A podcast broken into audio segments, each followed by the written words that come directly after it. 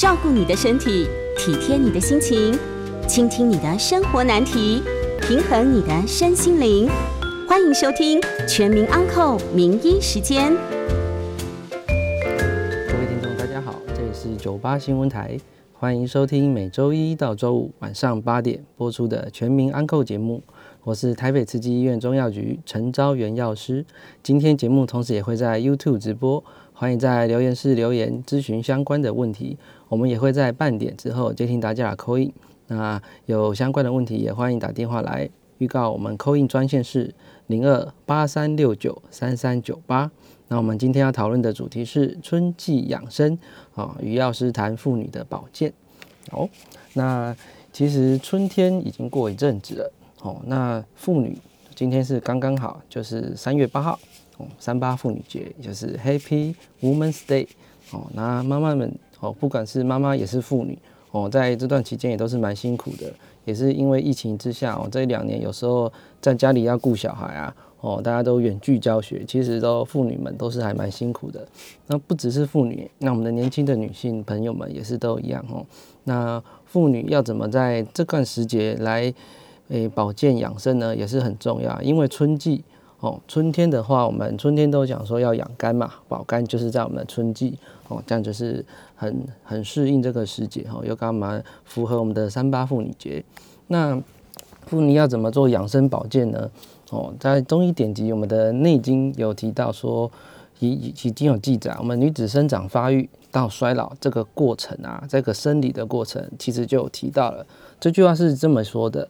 五七阳明脉衰，面始焦，发始堕。哦，那其实他看到这个五七，其实就是数字这样计算哈。我们女生过了五七，就是五乘以七就是三十五。哦，其实三十五岁之后，我们的生理功能就会慢慢的往下走。哦，他的阳明脉，他的脉就会慢慢的比较衰弱一点。他说面始焦嘛，吼，就是面容，然后头发也会慢慢开始掉。哦，所以是三十五岁之后，我们的生理啊就会开始往下走。哦，就是衰老的开始，所以保健的时候，并不是我们都说，哎，女性妇女都是要经过更年期之后才开始要做养生保健。其实，在三十五岁以前就要好好的保养啊。要怎么保养才能保长我们的青春跟健康呢？哦，我们就是要顺应这个事实。那《内经》也有谈到如何有一句话叫做“四时补养”。哦，中医我们发展出的四时补养概念是：春天要养肝，那夏天要养我们的心，秋天的话就会养我们的肺。那冬天的话会养我们肾，啊，以我们四季的季节来调养我们的身体，可以达到事半功倍的这个效果。好，那现在就是春天喽，春天就是万物都会孕育发展。那我们代表颜色就是这个绿色，哦，翠绿的绿色是这样子。那萌芽的时候，哦，就会这样子，诶，让整个大地呀都会有生活的活力，就这样子慢慢萌芽。那春天为什么要说要养肝？哦，春季嘛，我们会《内经》也提到。春三月，哦，此谓发成，天地俱生，万物以荣。哦，所以说你看，诶，大地要万物要生长，哦，那要怎么欣欣向荣？这些东西要发展，都是在我们春天这三个月，哦，一季就是三个月。那所以说，我们养生保健的话，我们的阳气就在春季会慢慢的、慢慢的往上走啊。就是以阴跟阳的概念是说，我们前面是冬季嘛，冬季过了就是阴比较多，哦，阴已经到极盛了。哦，没了之后，我们就会转到阳气。阳气这个时候，春慢慢春慢慢往上走的时候，阳气也会慢慢的往上走，所以我们的阳气会慢慢的往上嘛。春夏秋冬，夏天的时候阳气又会到最旺的时候，所以会有个夏至。哦，那这个时候就会慢慢的渐热，之后还会再渐渐的变冷。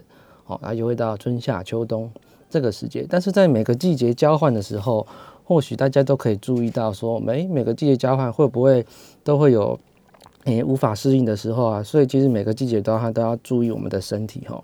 所以我们中医很注重五行，我们可以看一下右边这个图，有一个讲到肝哦，肝、心、脾、肺、肾哦，这个五行的图会对应到来是我们的春哦、夏、长夏，然后秋天，最后是我们的冬天。那春天我们是属于这个木，木是用青色来代表。那右边这个圈圈写筋嘛，就是讲我们的筋骨。的部分哈，夏天我们会养肝，哦，养肝的话会跟我们的筋骨也有关系。然后会还有一个是讲酸，哦，酸口味的话是讲酸苦甘辛咸。春天也是会讲究这个酸味，哦。另外，它开窍是会在我们的开窍于目哦，肝开窍于目，目就是指我们的眼睛啊。所以，我们是保肝或是保肝的东西，或者是照顾我们眼睛的东西，在我们春天这个时节啊，都可以多吃多饮用哦，可以保护我们的肝啊，养我们的眼睛。那待会后面会告诉大家，有些花茶可以一起可以学习来调着来调养我们的身体哈。然后在这个时节啊，其实筋骨有没有觉得筋骨其实做过了整个冬天，或许大家都会冬眠或是睡眠的时间，通通都会比较长哦。那我们筋骨都会比较僵硬哦，都会比较僵硬一点。那在春天这个时节啊，我们就是要做舒筋跟伸展的这个动作，慢慢把它伸展起来，跟跟我们的诶万物啊都是一样要。从地下要慢慢萌发起来这种感觉，所以我们要，诶，记得就是要多做一点舒舒缓的的那个的一些姿势啊，因为筋骨的部分这个时候都会比较紧哦，所以慢慢把它伸展开来哦，这样会比较好。所以我们来看对应这个木哦，又是对应我们的肝，所以我们春季养肝是还蛮适合的。那它跟脏腑有什么关系呢？刚刚提到说春天，因为我们阳气会慢慢往上走。我们的新陈代谢也是开始，这个时候也会比较旺盛了哦，新陈代谢比较旺，然后而且干的时候，这个时候会有干风哈，干风这个时候就会慢慢的哦开始，春季哦属于肝，然后平时我们吃的东西要以平肝息风跟养肝阴的为主啦，这些或许或许有有点深哦，其实就辅助补我们的正气就好了。那吃饮食，我们都建议是吃一些比较清淡的，然后新鲜的蔬果，然后豆腐或者是绿色蔬菜哦，这些会比较好。然后盐就是尽量不要吃一些助阳的东西，比如说它会有高热量或是高蛋白的猪头皮啊，或是海鲜之类的，我有韭菜和酒类。这个时候先不吃，因为避免它会生那个火，帮助我们的阳，就是让我们的阳气太多，会诱发我们有一些。比如说，在身体内部的可能还没有好的部分，会比较晚才会好啊。因为像我们冬天会会吃比较多这些，诶，这些比较刺激的东西啊。因为冬天很冷，所以我们会需要吃这些东西来补充我们的身体。但到夏天的时候就不需要补过头，因为你说是热补哦。夏天的时候就是夏天或者刚开始的时候不需要这么补，还是看天气哦。冬天的时候可以补一点。那如果慢慢的天气渐暖的时候就不需要那么补，然后避免会身体的会太旺。哦，另外我们要调节我们的起居啊，哦，要是适时的改变自己的，因为这个天气的关系啊，哦，像其实刚刚提到说，我们太阳这个时候是慢慢的越来越多，哦，冬天的时候太阳会越来越少嘛，哦，那我们春天开始太阳阳光会越来越多，所以我们的饮食啊，跟我们的起居都会跟着这个地球的运转会比较好，而且台湾又是位于在北纬，哦，在这个二十三点五度这个地方，所以四季是非常分明的。哦，那北跟南，然后在中间的时候，哦，就会很很春夏秋冬就会很明显。那冬天的时候睡眠可以睡睡久一点，那慢慢的时候我们睡眠就会慢慢减少。哦，毕毕竟就是符合我们的日出而作跟日日出而日落而息。哦，这样子会身体我们可以吸收大地的阳气，然后晚上的时候就是让身体好好休息。那我们补充我们的内部的能量，这样会比较好，调整到内外的平衡。那在疗养的部分呢，这刚才其实有提过吼，其实，诶，春天养肝，这个肝也包含我们现代医学的，比如说肝，还有神经系统。哦。那神经系统的话，尤其是讲我们的自主神经，还有我们的运动神经，还有心血管系统。哦，还有内分泌。哦，还有再就是比比较知道是我们视觉器官啊，哦，这还蛮符合我们刚刚讲的那一个图哈，看教于目。然后，因为整个肝肝，我们都知道肝会造血嘛，在身体的血液的部分，肝会藏肝会藏藏住我们的血液都在里面。哦，那所以我们身体的心血管系统、跟血液系统、储藏系统，哦，通通都会跟这个肝有关系。那自主神经呢，也是一样。我们肝如果有些人生气啊，我们都会说他怒发冲冠吼。那你的这个时候，我们的神经都会比较亢奋。或者是你睡眠比较不足的时候啊，我们的都会蛮亢奋的哦，所以这个时候我们会说他肝阳上亢哦，或是会比较亢奋一点，这个时候就要把我们的这个肝阳上亢的部分再把它削弱哦，这所以说跟我们的神经系统都有一点点的相关，所以保肝在这个时候也蛮重要的。好，那对下来我们会推荐大家一些保肝养生的花茶跟药膳。哦，那如何在春季的时候做好很好的养生的保肝花茶？我们先讲第一个，哦，那第一个的话是，其实就是芹菜芹菜蜜哦，芹菜蜜这个还蛮简单，就抓一把芹菜啊，那拿到果汁机去搅拌一下，再加点蜂蜜哦，然后做温服就可以，每天一次。那其实芹菜它都有清热解毒的功能，然后它有养肝也有滋阴的功能哦。另外有有加这个蜂蜜嘛，蜂蜜其实是蛮好的一个，就是身体的排毒啊跟养分，它的它的营养物质也蛮高的哈。所以其实芹菜它可以帮我们做清热解毒。然后蜂蜜可以帮助我们身体哦，一起来补充一些能量，对，是蛮好的一个果汁。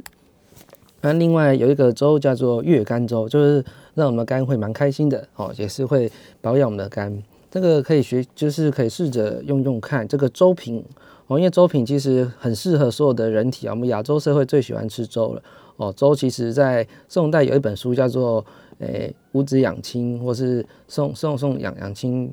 是是养清粥的这一本书哈，所以粥品其实是蛮好的，又好吸收啊。早上起来喝个粥，身体整个都会暖和起来，所以是蛮好的。我们可以选择抓抓铁是五脏哦，虎杖虎杖是老虎的虎，然后手杖的杖，虎杖五钱，然后党参跟丹参各两钱啊。另外是麦芽跟牛膝各一钱，另外的话是柴胡跟甘草，那这个五分就可以了哈。那其实你把这些。要中药材，然后用两千 CC 的水，然后你把它煎煮成一千 CC，然后去药汁把它去渣，哦，去渣之后，之后再加我们的白米，大概八十克而已，就把它煮成粥，哦，然后再加，都是需要一点糖分的话，就会加点白糖或者是一些盐呐，哦，然后这样热热的喝，热热的吃会比较好，哦，那这个粥品还蛮蛮好，可因为，诶，这里面有一个有一个叫做柴胡，哦，柴胡是我们的疏肝。哦，疏肝是蛮好的一个药，蛮好一个药材哈。我们的肝，我们要理肝啊，要疏肝，就是保养我们的情绪哈，或者是你的肝要怎么排，要怎么理我们的肝，就会用柴胡这个药材。那前面会有讲到党参跟丹参啊，我们上次有提到说参类哦，参可以活血哦，那也可以补气。那这个参的话，第一个是党参嘛，党参是补我们的气哦，它是做平补的功能。哦，可以平补。那我们一般用到人参的话，那就会比较热补一点。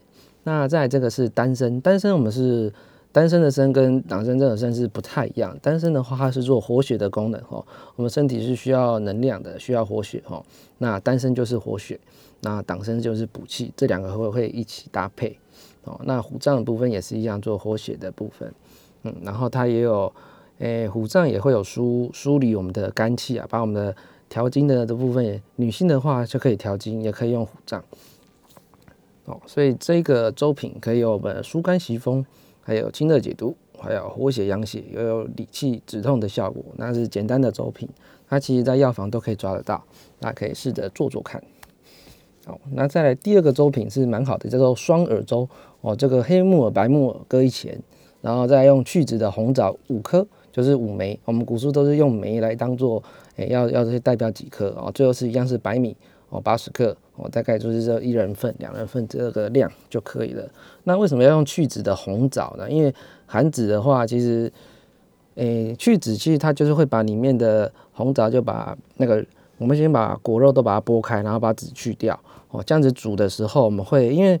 红枣的皮它会包的蛮紧的，那个水你煮的时候可能没有办法那么透进去。我们尽量要煮红枣的时候都把它剥开，哦，剥开之后它其实会煮的比较透，你的汤头会比较甜，哦，所以建议我们家不管去外面吃火锅，它如果加红枣，你这样直接煮，你的汤头可能还没有红枣味。所以建议你都是外面去吃火锅的时候，它如果没有剥皮，你们可以把它用筷子去戳它，或者用手先剥一剥，撕开一点点之后，然后再把它下去煮，你就会发现你的汤头会不太一样，然后这个是简单的用红枣烹煮，然后再加黑白木耳哦。那或者是有些人喜欢加冰糖啊，我们可以用冰糖下去后。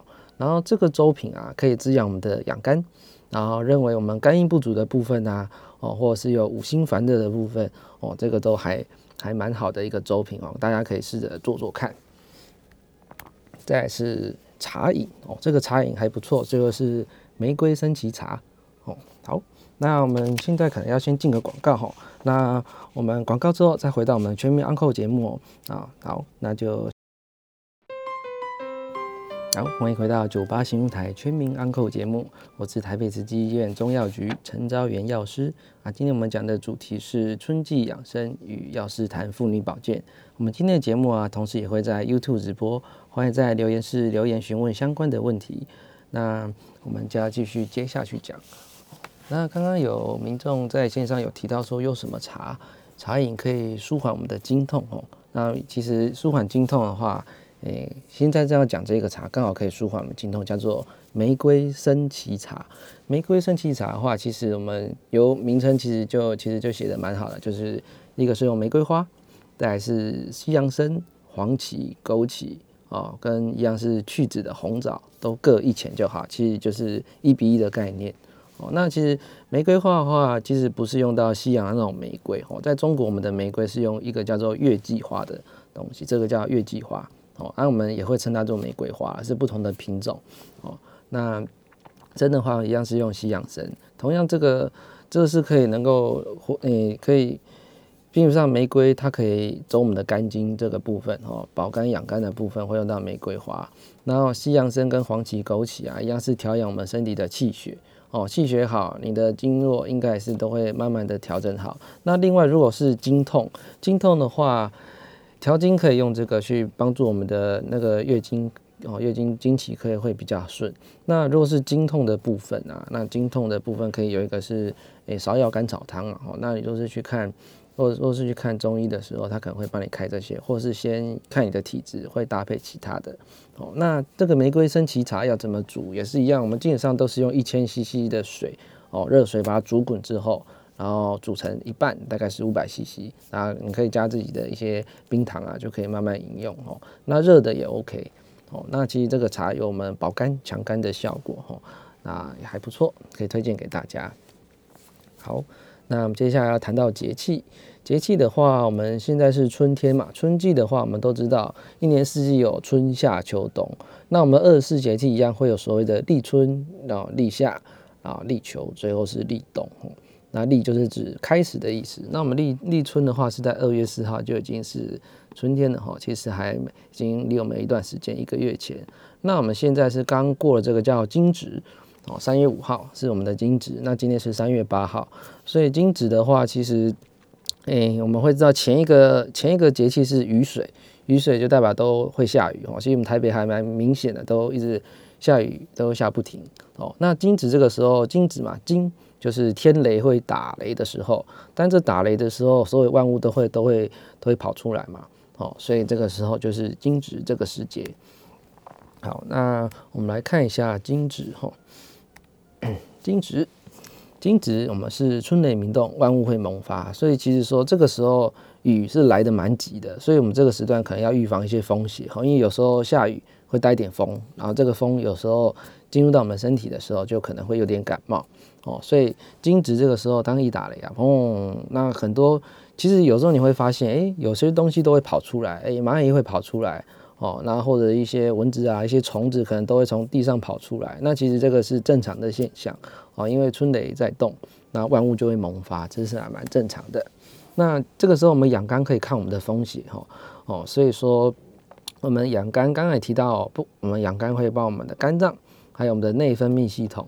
我们中医会认为啊，就是我们伸展要我们其实这个时节，我们肝就跟我们的树枝一样，要自然的伸展啊，不要让它过度的亢奋或积郁哦。因为我们肝其实都是忧郁的话，心情不好哦，其实跟我们的肝郁也是有相关的哈。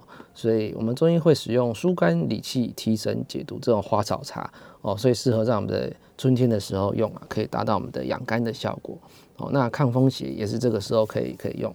那其实有一有四种花茶，这花茶是还蛮还蛮适合大家，就是药师其实最爱的是种花茶哦。那其实是女性药师是比较喜欢，她其实其实听到这些名称应该都会蛮蛮了解的哈。第一个是叫做桂花，大部分的花茶都是比较偏凉的哈，一般的茶都是凉茶啦。那比较温的茶可以推荐大家使用桂花茶，或者是下面叫做茉莉茶哦。那桂花它是在我们中医上是指性温哦，可以温中散寒。哦，温中散寒，那也可以化痰散瘀暖胃哦。那其实这个时候暖胃是还蛮好的，有止痛，另外还可以去除一些口臭哈。那桂花其实我们不要看它是一点点小小的哦，那桂花桂花其实就是下面这个图哦，黄色的哦，它其实它的花瓣就是一小撮，但是我们一般在煮桂花茶的时候，你如果是有跟其他的其他的茶一起冲服的话，其实它是最后时候才放下去，因为放下去的时候，它整个味道会铺满上来哈。所以说，其实你若是要跟其他的东西一起搭配桂花茶，那其实桂花就最后放下去就可以了哦。那整个味道都会散发出来，其实还不错哦。这是桂花茶，可以推荐给大家。第一个是桂花哦，那这边可以跟大家补充一下桂花。哦，那桂花的话，其实它本身就有比较芳香，还有甜美的气味啊。就是大家可以可以试着喝喝看桂花茶。其实古时候都会用一些桂花酿哈，会去把它酿成一些甜甜的哦，甜甜的一些高脂的部分会用桂花，这是很久以前都会使用的桂花酿。那另外的话，茉莉。茉莉花茶哦，茉莉我们都知道是有一个叫做 jasmine 嘛，jasmine rice 是什么茉莉花茉莉的饭或是香米饭香饭哦，那个是东南亚会使用的茉莉饭。那另外桂花跟我们的茉莉都是我们在植物上是属于我们的木犀科哦，木犀科的植物哈，所以木犀科的食物它是都走的都是性温还有味甘哈，都是都是比较温性的温性的花茶。那这些花茶的话可以。我们若是比较郁闷啊部分啊，可以开郁，或是消除我们的胀气哦，可以使用我们的茉莉花茶。那也可以搭配我们的玫瑰一起哦，可以达到我们提神哦。然后或是加入我们一般茶叶一起冲泡的话，就会变成一般的茉莉花茶哦，所以还蛮不错的哦。茉莉花香也是可以这样子，大家也蛮好的，可以可以使用啊。茉莉花好，再来是玫瑰，刚刚有提到玫瑰哈，玫瑰就是我们的月季花。哦，玫瑰其实是我们的养颜美容的圣品哦，因为它在中医上它是属于比较活血的部分，然后可以促进我们的新陈代谢，所以它可以走肝经跟心经这两块。那如果我们女性在生理期的时候，那么生理期心情可能会比较郁结一点，或者下腹处或下腹痛，或者胸部会比较胀痛哦，不妨可以将我们的玫瑰、茉莉，还有将我们的红糖。跟姜哈，姜很姜还蛮重要的哈，一起冲泡来喝，可以缓解我们的不适哈。用热热的热热茶去冲饮。那姜为什么是说一定要加？因为其实姜它本身有止吐的效果哈。姜其实要一起加来用，搭配这些玫瑰跟茉莉哈。姜茶一般是你你如果玫瑰茉莉用红糖跟姜茶一起冲泡，也可以缓解你的诶肠胃道的不适哦。可以这样使用。那最后是菊花茶。那菊花就是比较寒一点，它是干微寒而已，但是没有到非常寒，所以菊花也是不错。因为菊花它本身可以在我们中药上来讲，还有清热解毒，还有清我们的清肝明目的部分哈。我们基本上会有讲肝风嘛，肝风其实有时候刚刚提到肝开窍于目，所以我们的眼睛的部分如果多喝一点菊花茶哦，或者是加一点枸杞、枸杞菊花茶，那平常都是这样子使用的话哦，那你的眼睛可能会比较保养。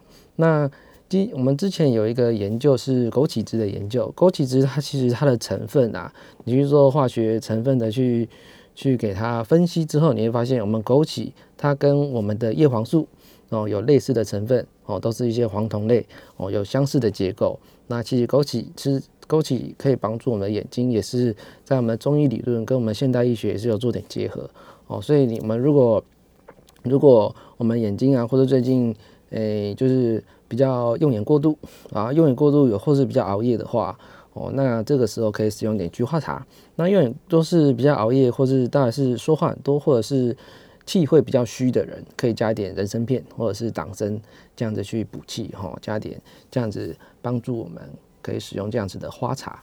好，那提供这四种花茶给大家。那我们春天养生有六大法则啦，我们可以在。嗯，可以再思考一下。第一个是养阳气哦，阳气的话，我们可以选择一些平补的食物哦，平补的这些东西。平补可能上次上次我们都讲平补药材，那些食材的话，其实可以选择，比如说诶，苹果、豆浆、核桃哦，荞麦、薏仁跟绿豆哦，这些就是平补的食物，这是养我们的阳气。那肝气的部分，我们要多吃一点绿色的哦，肝的颜色是代表色是绿色，所以多吃一点绿色的，比如说菠菜啊、绿坏菜。或者高丽菜、芦笋这个部分都是养我们的肝，可以多吃一点绿色的东西。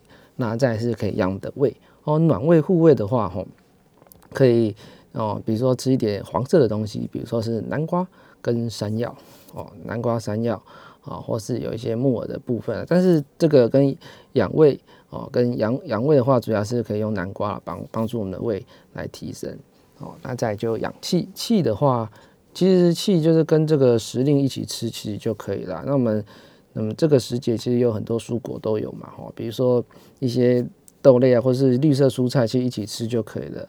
哦，那脾养脾的话，可以多吃一点脾胃，就是吃肝胃相关的食物，或是一些黄色的哈，少吃酸，多吃肝胃的会比较好。好，那最后是养肾啊，养肾的话，因为我们刚刚我们之前是在冬天嘛，冬天冬天是养我们的肾，那我们的我们的春天的话，也是会养我们的肾，因为只要妈妈好，那我们的孩子也会跟着好，所以我们养我们的肾，我们的肝。肝也会跟着一起提升。那其实黑色的部分，我们可以慢慢一点提升啊，比如说黑芝麻、桑葚这些部分也可以多多补充啊，也会比较好一点点。好，那我们再先休息一下，广告之后要接听大家的扣音啊，要询问相关中医养生的问题，我可以替大家解答。我们扣音专线是零二八三六九三三九八，欢迎大家先休息一下。好，欢迎回到九八新闻台全民安扣节目，我是台北慈济院药师陈昭元。那接下来我们要开始接听诶扣音朋友的电话，我们的扣音号码是零二八三六九三三九八。好，那我们刚刚是提到了叫做春天养生嘛，那春天养生的部分呢，我们也要注意，如果我们这个时候，我们刚刚提到会用一些人参哦，人参的部分当当做要补充。啊，可是您如果是有一些高血压的病人哦，或是我们有一些慢性病啊、三高的部分，人参其实它会有一个诶提升我们心血管，然后因为心血管部部分呢，我们会跟我们的血压是相关的。您如果针对你的体质啊，你如果人参用的太多，东洋参这种部分。哦，我们的人参用太多的话，我们血压可能会偏高，这是会注意一下。如果本身血压偏高的人，那就可能注意一下人参的选择，可能就不要使用我们的红参哦，这种是红参。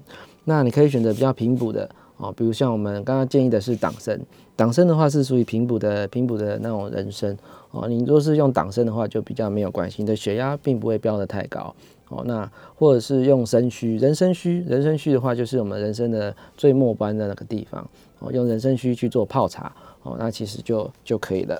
好，这是补充再给大家有关慢性病的部分。好，那我们线上朋友有一个回答，我来看一下，推荐什么饮品可以帮助老人家比较好睡呢？哦，那帮助老人家睡觉的话，其实我们有一些茶饮，哦，叫做诶，中医有个方叫做酸枣仁汤，哦，或者是甘麦大枣汤。啊，其实甘麦大枣汤是比较简单的，就是。诶，甘草再加麦门冬哦，或者应该是浮小麦哦，甘草再加麦浮小麦哦，甘麦大枣汤，然后其实再加一点大枣，那其实这样子的药材就是我们直接去做冲服啊，就是加热水。刚刚提到说，我们其实冲服的话，可以都可以再回冲，没有关系。我们只是冲了之后你喝啊，味道就还不错。那之后你把这一壶喝完了之后，你其实你可以再冲一次。在冲的时候，你就觉得，哎，它慢慢没有味道的时候，其实就可以再换下下一泡。哦，甘麦大枣汤，甘草加浮小麦。那接下来我们要提到是有关穴位按摩的部分啊，在女性的话，其实还蛮注重这一块按摩跟瘦小腹哈。其实，诶，小腹其实或者是其实诶，有关代谢症候群的的一些。的民众啊，比如说男性男性同胞会我们的腹部都会比较大一点哦。那其实紧实小腹可以促进我们的脂肪代谢，这个时候可以按压我们的穴位，有一个穴是还蛮重要的哈。那我这个穴位按得好啊，可以调整我们的脏腑功能，可以增加我们的减重的效果。然后这个时候可以搭配我们的胃经的这个时间哦，大概是七点到九点的这个时段啊。有时候我们在通勤时段偶尔就可以按一按这个。嗯，这个穴位，这个穴位叫做天枢穴，哈，哦，天枢穴大概可以按个两百下，平常可以按个两百下，持续这个保健。因为天枢穴它可以促进我们的肠胃蠕动，还有我们的脂肪可以代谢，然后最后还可以消水肿啊，我们的腹胀，帮助我们的排便啊，然后小腹就会变得比较紧实，哦，体态就会比较好，哦，因为。昨晚堆积的东西可能都还在肠胃道，那我们早上早晨这个时段再喝喝水啊，然后喝个温开水，然后一起按这个天枢穴哦。那天枢穴到底在哪里呢？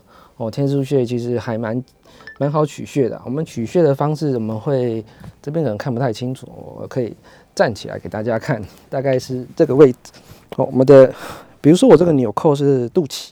哦，肚脐，那我们取穴的话，是我们大概是取两处哈，两寸的部分，两处我们是用三指，三指两寸，会从肚脐左右两侧这样子，你把它对着你的肚脐，然后左右三尺两寸，好，大概是我们的哦，我们的无名指的部分，哦，这个位置，这个位置跟这个位置是对应的，这个就是我们的天枢穴，天枢穴我们可以一起按，可以再按按个大概两百下，哦，就可以就可以调理我们的大肠啊。哦，跟消水肿，这个是我们消水肿的美人穴，这个就是我们的天枢穴。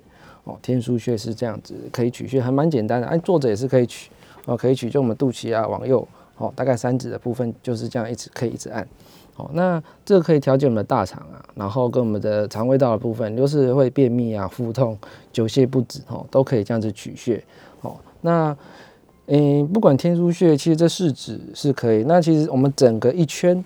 整圈通通都可以按摩，我们顺时针按摩，就跟着顺着我们的肠胃道，顺着按可以帮助我们的排便啊，都是你有便秘的问题，我们顺着顺时针，顺时针按我们的腹部，顺时针按可以帮助我们排便。那都是你觉得有点腹泻啊，腹泻的话，我们可以其实或许你可以，我们这个时候是可以做逆时针按，逆时针按，逆时针按摩其实可以缓解，你又是会泻嘛，逆时针按可以帮助我们的泻的部分不会那么的。泻就是你拉肚子的时候可以逆时针按，那都是你要针对你便秘排便，我们可以顺时针按，针针对我们的肠胃道的部分，让它顺着排出来。好，这是我们的天枢穴。好，那怎么样自我按摩呢？这个时候可以搭配一点精油啦。哦，女性其实还蛮喜欢搭配精油的，因为她们其实在平常去做按摩，有一些芳疗师就会帮她们做做一些按摩。那其实可以自己做，自己搭配。那么最简单的是在饭后，基本上。建议我们要搭配精油按摩，要饭后吃饱饭后再用会比较好，因为空腹空腹可能因为精油有一些能量会促进身体的血液循环。那你若是诶有吃有东西，身体会有能量；那你没有吃东西，空腹可能会你可能就会类似可能我们中间会有会有晕的这个这个症状，所以建议还是吃东西按会比较好哦。而且对这个肠胃道是刚好你吃东西会促进它的肠胃道蠕动的消化会比较好。那我们可以搭配我们的薄荷油。来按摩可以加速排除我们的那种胃胀气的部分会比较好。那最简单最保守，我们用一比十的方式去调哦。那可以使用我们的薄荷跟薰衣草，好，那再加我们的植物基底油哦。那薄荷跟薰衣草我们都用十 CC 哦，因为用一 CC 就可以了。那植物基底油用十 CC 哦，就是一比十是最我们最保险的方式是这样子这样子调就可以了。好，那薄荷的话，其实我们可以了解一下。薄荷外面可能会有写什么胡椒薄荷啊，或者是什么另外的薄荷。那我们一般用胡椒薄荷就可以了，就是我们常用的薄荷就是胡椒薄荷，就是辣辣的味道，辣辣的。那这就是我们的胡椒薄荷。好，那薄荷其实就是用我们的常用这样牙膏跟漱口水，就是薄荷。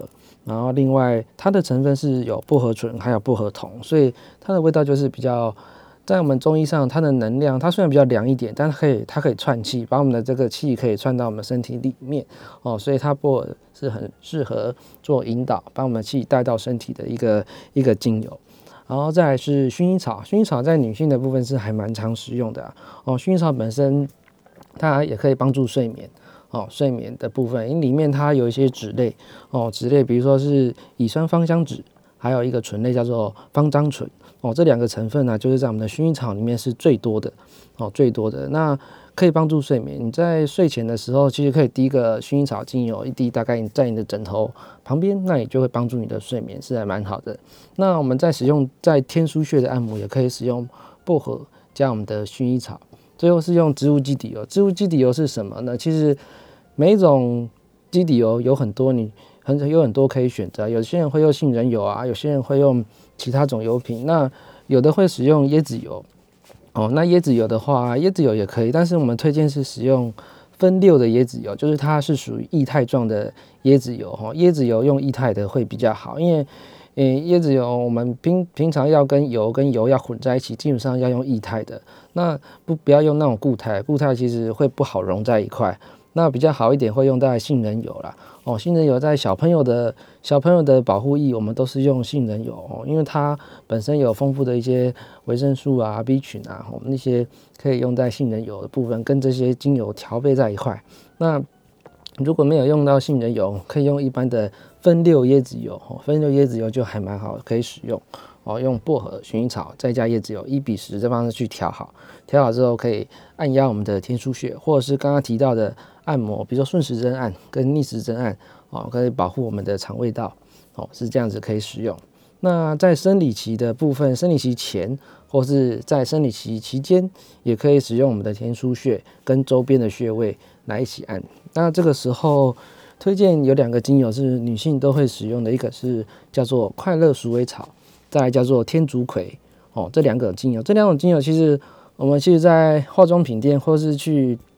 那个买洗发精，其实你都会可以仔细看一下，洗发精很常使用天竺葵哈，天竺葵跟快乐鼠尾草这两种精油可以调整荷尔蒙哦，可以在我们诶女性荷尔蒙部分是可以做调整，可以做到调经的部分，但是这种是讲以纯精油下去下去讲的哦，所以会使用这两种下去使用。那快乐鼠尾草的话，它可以提振我们的身心哈，那我们的因为它前面有加两个字叫快乐嘛，一般。诶，不是我们一般在民间，就是我们在外面看到的鼠尾草，这个是快乐鼠尾草，是不太一样的哦。那跟就是我们是不太一样的一些植物哈。所以快乐鼠尾草它呢，在中医上或者在精油上，它的能量是属于提振、提升的。所以说你使用快乐鼠尾草哦，身身心会比较开心。另外是天竺葵哦，那天竺葵的部分，诶，在保养品很常使用啊，因为它是。诶，我们在它是属于滋润皮肤的部分，会使用到天竺葵。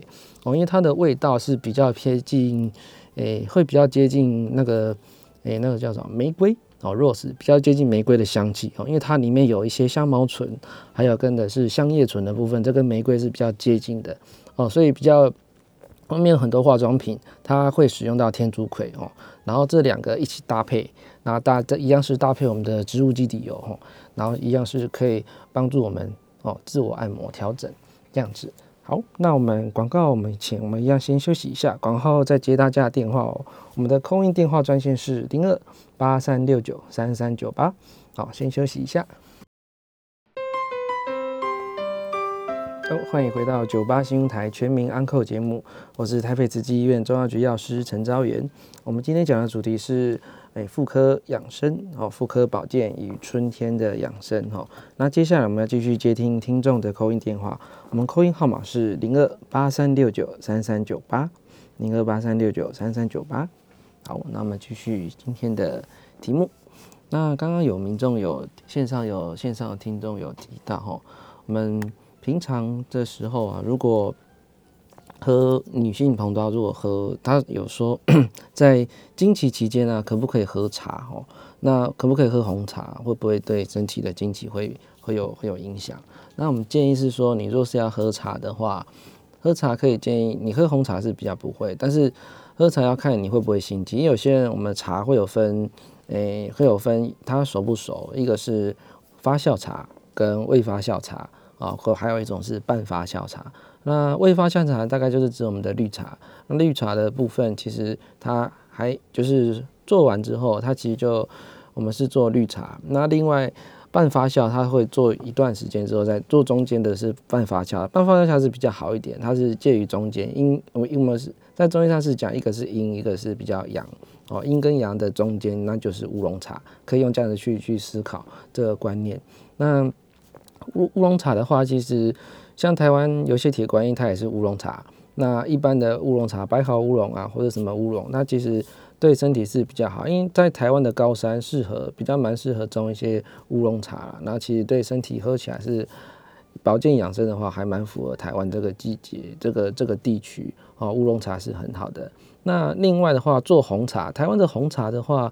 红茶大部分是已经就是已已成熟的茶会做红茶，那红茶在女性这个时候喝，你看她会不会心悸？哈，若是如果她会心悸，那可能就不适合哦，在这个时候会影响你的经期啦。那其实喝红茶喝茶是比较没有关系，有些是因为咖啡因，或者是或是对这个茶会有过敏哦。那红茶对身体也是蛮好的，绿茶也很好。那但是还是看你的你自己喝会不会有这种不适应的反应啊，所以茶饮是还蛮好的。那顺便最近也有看一些有一个影集叫做《茶经》哈，《茶经》这一部影集其实 Netflix 或者是我不知道台湾有没有有没有去。就是因为我不知道台湾的节目，不知道公视还是有没有有没有在转播啦哈。其实 Netflix 这一部《茶经》是台湾客家电视台哦，我们用客家电视台在整个北浦啊，就是新竹北浦这一带拍的一个算类似纪录片这样做改编的哦。它是让我们知道茶叶它的一生哦，就是台台湾以前靠茶做外销哦，它是做红茶之后做成绿茶，或是做一些南非茶。哦，在帮助国家这一块，我们可以赚点外汇啊、成本啊。我觉得《茶经》这一部电影哦，可以了解，真的可以了解制茶这个行业，他的师傅哦，他是怎么了解你这个功夫啦，然后可以了解说，哎，其实看有时候看一些影集，可以思考一下说，哎，我们哎在在不管是人生这个阶段，或者是看短时间，我们可以了解到说，哎。一样是这部影集，有点了解到过程嘛，就是一些历史前前后后哦。查经这一段这个影片，我觉得拍的算蛮好的，而且全部都用客家语讲。以前以为客家客家语是哦，感觉有点陌生哦，不不难，不要难以亲近。但是你听完会觉得，哎，我好像都听得懂哦。那虽然有字幕，然后就觉得，哎，可以了解一下制茶这个相关的知识，在里面也可以学，可以可以学到。以前台湾都帮日本人做代工茶哦，都去帮日本天皇这样子去比赛，我觉得这个。功夫蛮好的，我们可以学习一下这些精神。好，那接下来继续讲天枢穴。天枢穴有一个是我们平常都用温灸啦，在在我们针灸会用温灸，会温灸的方式，或是用针灸去针灸。那在家里，有民众可以自己做，诶，自己做艾灸。我们可以买一些艾条，艾条做艾灸就可以了。那艾灸的话，传统我们都会切姜片，姜片就是切一片一片的，然后在你要。要艾艾灸的穴道穴位上，我们会贴一片贴一片姜片，然后再把你的艾粒哦，我们会一小段那个叫艾粒放在姜片上哦，那大概就从让它慢慢点燃，让它慢慢烧，烧完之后，其实它那个点就会让它热哦，因为艾这个它会让一些能量进入到我们的身体，然后调理我们的脾胃啊哦，所以天枢穴可以艾灸，艾灸的话我们就。